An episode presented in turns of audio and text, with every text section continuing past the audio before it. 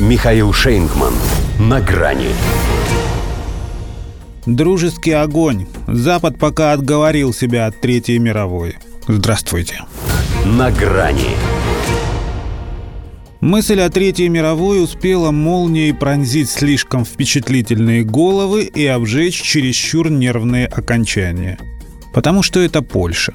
Ночью разбуди и спроси, там ракета упала не знаете чья, не моргнув глазом, ответят и потребуют нанести удар возмездия. Здесь русофобский рефлекс срабатывает быстрее инстинкта самосохранения. Ибо правило «во всем вини Россию, а потом видно будет». Ведь пресловутый осадочек еще никто не отменял. Правда, на этот раз уже по фотографиям осадка можно было сказать, что он украинский. Хотя польский МИД все равно вызвал только российского посла. Ну не пропадать же поводу.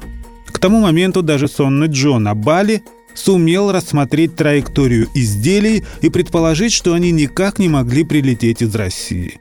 Он, конечно, пообещал во всем разобраться. Как он сказал, мы еще посмотрим – что значило «подумаем, как это использовать в своих интересах». И «семерку» экстренно созвал, и генсеку НАТО Столтенбергу не дал поспать. Но все уже поняли, что среди двух случайно погибших из-за этого залета поляков нет ни одного эрцгерцога Фердинанда.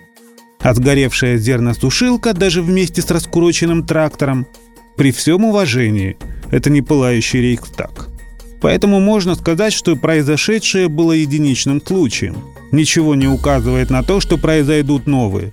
Сыграл и Дуда отбой так, будто кто-то в Киеве ему напел, что больше никогда-никогда так не будет. На его месте не стоило бы быть таким уверенным. Не только потому, что у укронацистов еще полно ракет С-300, и они не особо беспокоятся насчет разлета осколков. А потому что это карма – когда ты поддерживаешь войну на сопредельной территории, рано или поздно она окажется и на твоей. Это же стихийное бедствие, его невозможно удержать в географических границах. Тем более, если очень хочется их изменить. А гиена Европы аж скулит, как ей хочется. Ее мечта, правда, делать это под прикрытием некоего блока.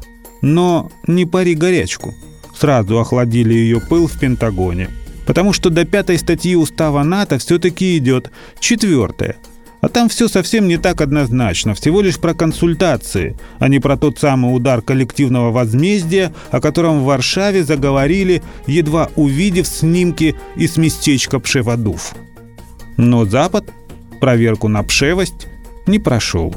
Как говорят в одной бывшей УССР, сдувся. В том смысле, что не так уж они и стремятся к этой Третьей мировой – во всяком случае, пока.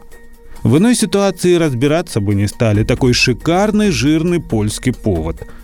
А тут даже заявление Минобороны России об отсутствии целей близ польско-украинской границы и то уже было скорее для порядка, поскольку они и сами себя убедили в том, что это не мы. Хотя для приличия вариантами все-таки поиграли, дескать, а может это дворник злой, а может и не злой. Это пожалуйста – Главное, не стойте и не прыгайте, не пойте, не пляшите, где денацификация и может прилететь. До свидания. На грани с Михаилом Шейнгманом.